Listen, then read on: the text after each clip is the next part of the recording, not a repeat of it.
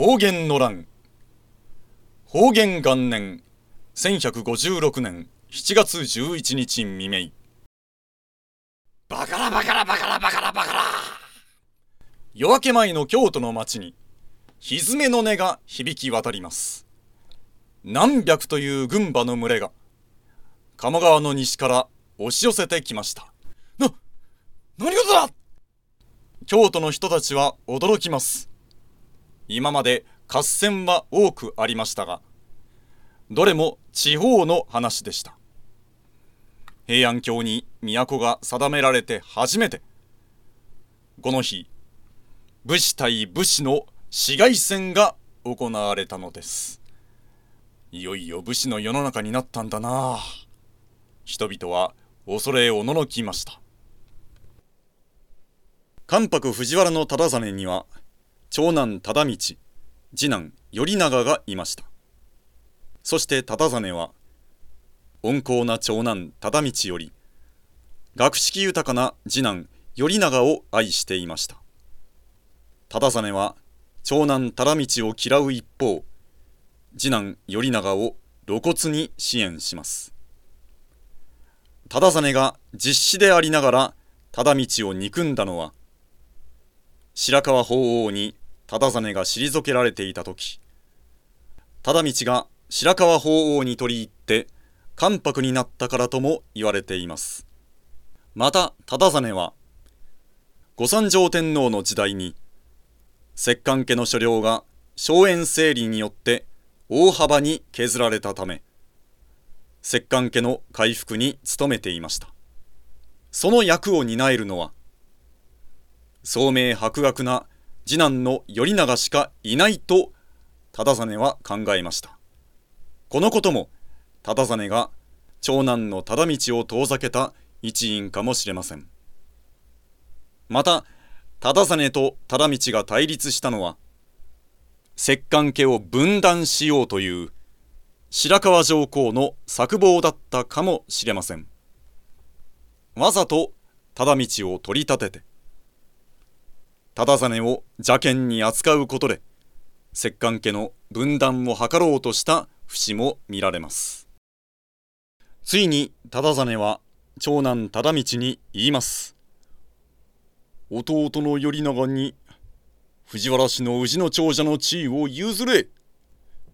何です。そのようなことを認められません。何認められぬと。当然でしょう。けしからん。親に逆らうのか？この不幸者が。とうとう忠真は藤原氏の氏の長者の証である手記朱塗りの器大盤食前そして計りと所領地の証券も蔵の鍵をぶち壊し強引に奪ってしまいます。こうして忠真は長男忠道を退け次男頼長を藤原氏の氏の長者とします。しかし近衛天皇が17歳で崩御すると忠真頼長親子が呪い殺したと噂が立ちます。鳥羽上皇は大層お怒りになります。己忠真頼長親子め許せぬ。これに先立つ任氷元年1151年藤原頼長は院の謹慎中納言家成との間でいさかいを起こしておりこの頃から鳥羽上皇との中に亀裂が走っていたようです。そこに今回の呪詛事件です。鳥羽上皇のお気持ちは一気に頼長から離れます。ただざね頼長め。我が子を呪い殺すとは決して許さぬぞ。それに引き換え長男の忠道は穏やかで信頼ができる。こうして忠真頼長親子は鳥羽上皇に遠ざけられ代わって長男の忠道が寵愛を受けます。後白河天皇の時代に入ると忠道は関白に至ります。後白河天皇は忠道を信頼し後白河と忠道の結びつきは強くなっていきました。一方失意の忠実頼長親子は崇徳上皇と結びつきます。そうか。その方たちの境遇には我も共感できるところがある。崇徳上皇藤原頼長の周りには鳥羽の院体制から締め出された不平分子が集まりました。その中には凋落した源氏の棟梁為義の姿もありました。こうして後白河天皇と藤原忠道崇徳上皇と藤原の頼長という対立図式ができていきます。そんな中方言元年1156年7月2日。鳥羽上皇が崩御します。何？父上が。崇徳上皇は知らせを受けてすぐに鳥羽殿へお越しを走らせます。生涯自分のことを実の子ではないと意味嫌ってきた父ですがやはり父親であり愛していました。ところが鳥羽殿についた崇徳上皇のお越しは院の謹慎たる藤原のこれ方らに遮られ中に入ることが許されませんでした。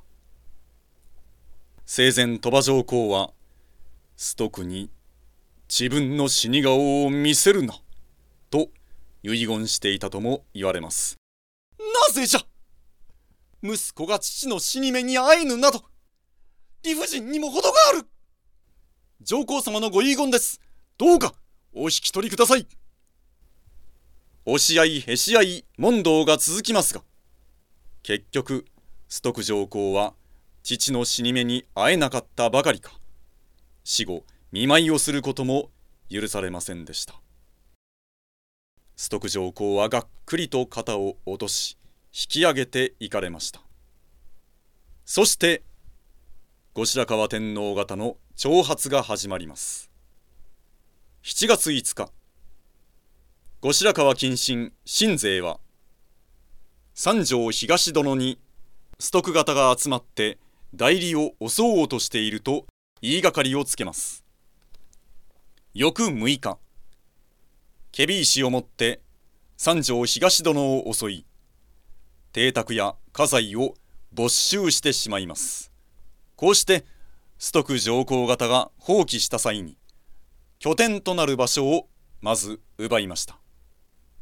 さらに新勢は没収した文書の中に藤原頼長によるクーデター計画が記されていたと言いがかりをつけて頼長を廃るに決めます。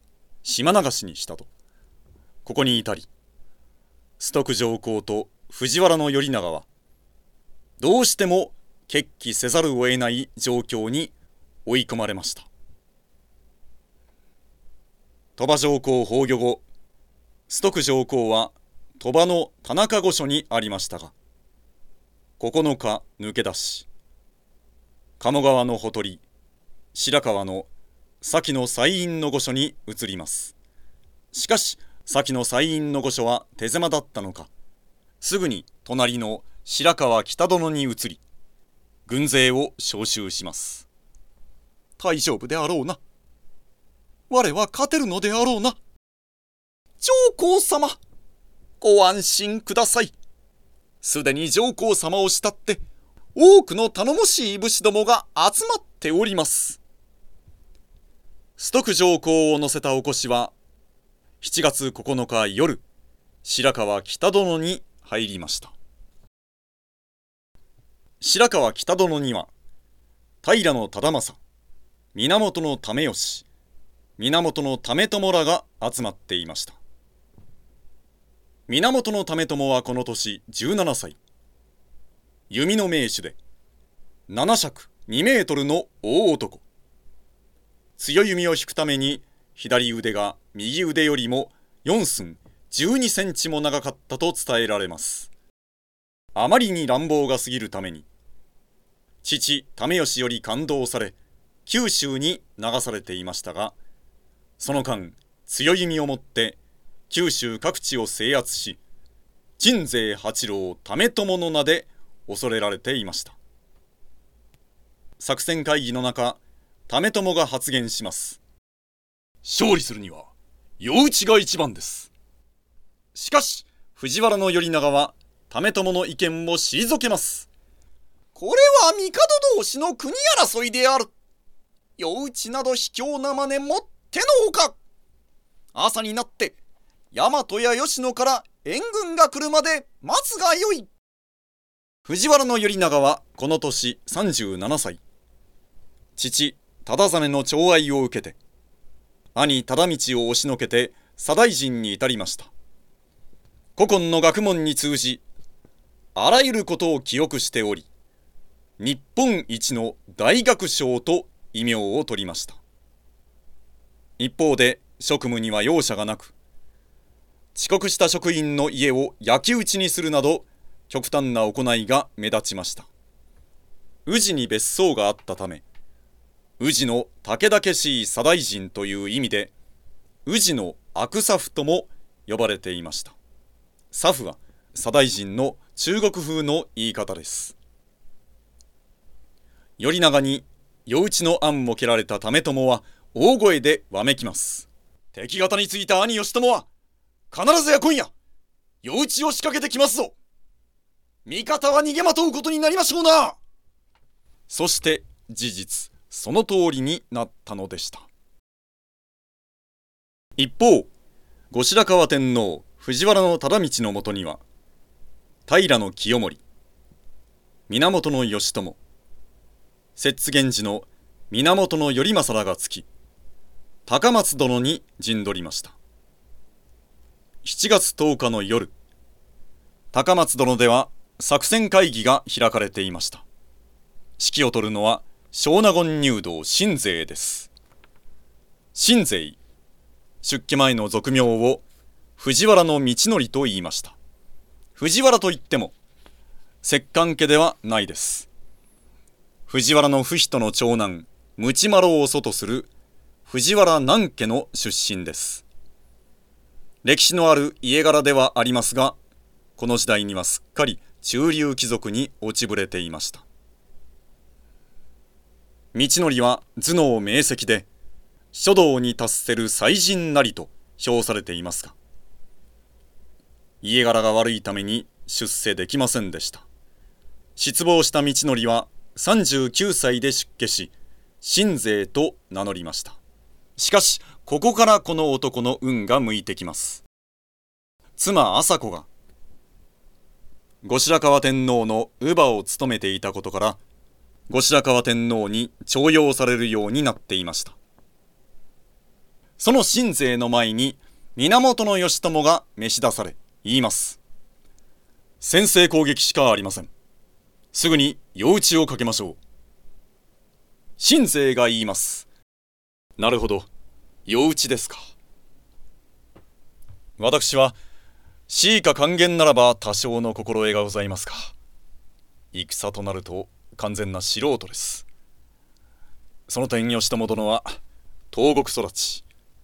数々の合戦をかいくぐってきた古つわもの私は義朝殿の意見を取ります。すぐに夜討ちの準備にかかってください。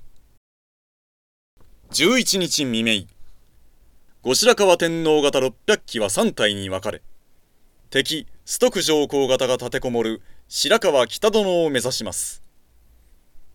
二条王子からは平清盛率いる300機が大井の帝王子からは源義朝率いる200機が近衛王子からは源義康率いる100機がそれぞれ押し寄せます。この間後白河天皇は高松殿に隣接する三条殿でひたすら勝利を祈っておられました。バカラバカラバカラバカラバカラ。平清盛率いる後白河天皇方300機は鴨川を越え白河北殿に押し寄せ矢を放ちます。ひょうひょうひょうひょうひょう。対する崇徳上皇方の守りには櫓の上にバーンと立ち入れた大男。我こそは鎮西八郎ためたまぴょうぴょうぴょうぴょう。ぐはーぐわためともの引く強弓のもと平清盛配下の伊藤六山田これゆきらの将兵が次々と撃たれて行きます。くうためとも恐るべし。引け清盛は退却を命じます。しかし長男の重盛が父上！そのような弱気でどうなさいますか？重盛は差し違えてでもためとも撃ちますバカなバカなバカなバカな！あっくら！重盛返せ！父の言葉が聞けるのか？返せ一方大井の帝通りを進む義朝軍も苦戦を強いられていました。大井の帝通りの真正面が白川北殿です。わあわあ後白河天皇方の源義朝には心配がありました。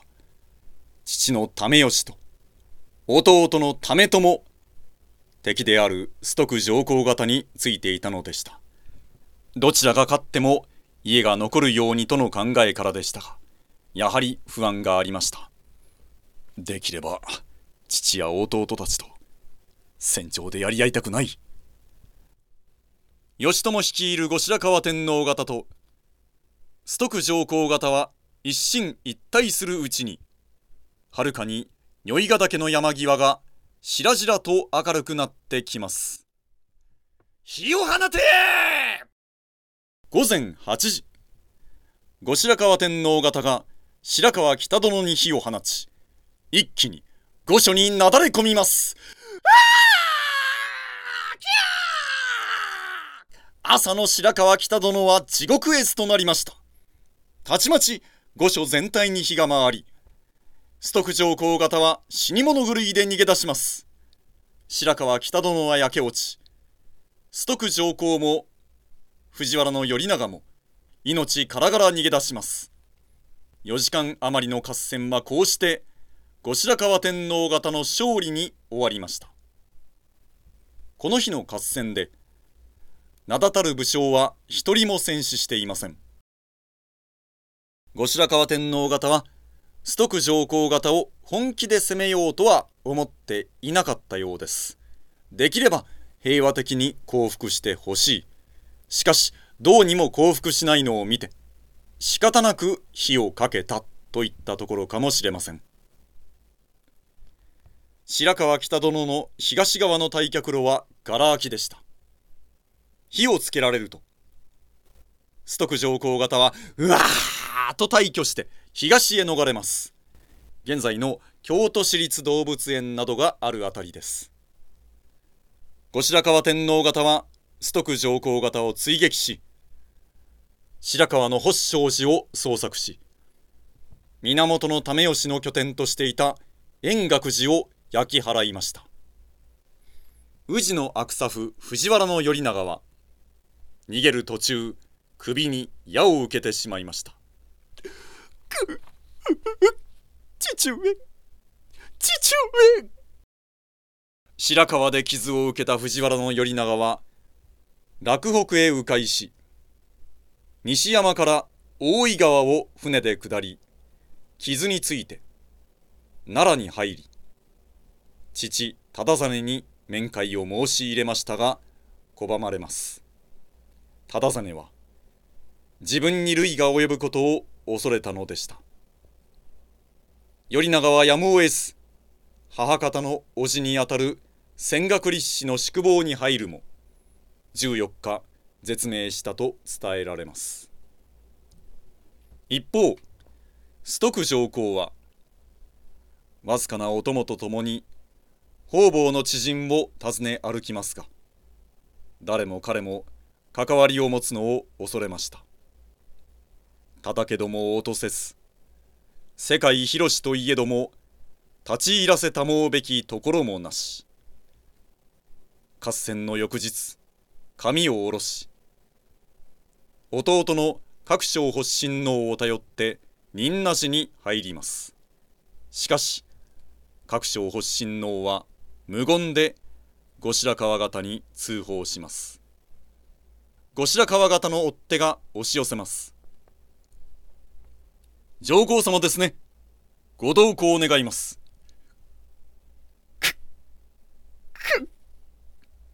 かくして崇徳上皇は後白河天皇方に引き渡され処分を待つこととなりました。鎮西八郎為朝は琵琶湖の東近江酒田の辺りで捕らえられるも彼の弓の力を惜しんだ朝廷によって死罪は免れ肩の剣も抜かれて二度と弓を引けないようにして大島に流されたと言われます。しかし大島を脱出して子孫が琉球で王になったという伝説も伝わります。戦闘そのものは4時間ほどで終結しました。宇治の悪さ府藤原頼長は戦死。崇徳上皇は讃岐に流罪と決まりました。あっけない幕切れでした。しかし方言の乱が苛烈だったのはむしろ戦後の処理の方でした。平安時代初期の810年クスコの変以来350年間公式には行われていなかった死刑が復活します。しかもただの死刑ではありません。後白河の近親新勢は方言の乱で戦った源平の武士に対し同族に刑を執行させました。清盛は敵対した叔父忠政を切らされます。義朝に至っては実の父為義と弟5人の首をはねさせられました。ちょっと想像してみてください。実のお父さんの首をはねる。もちろん本人ではなく家人がやるのですが言葉にならないものがあったと思います。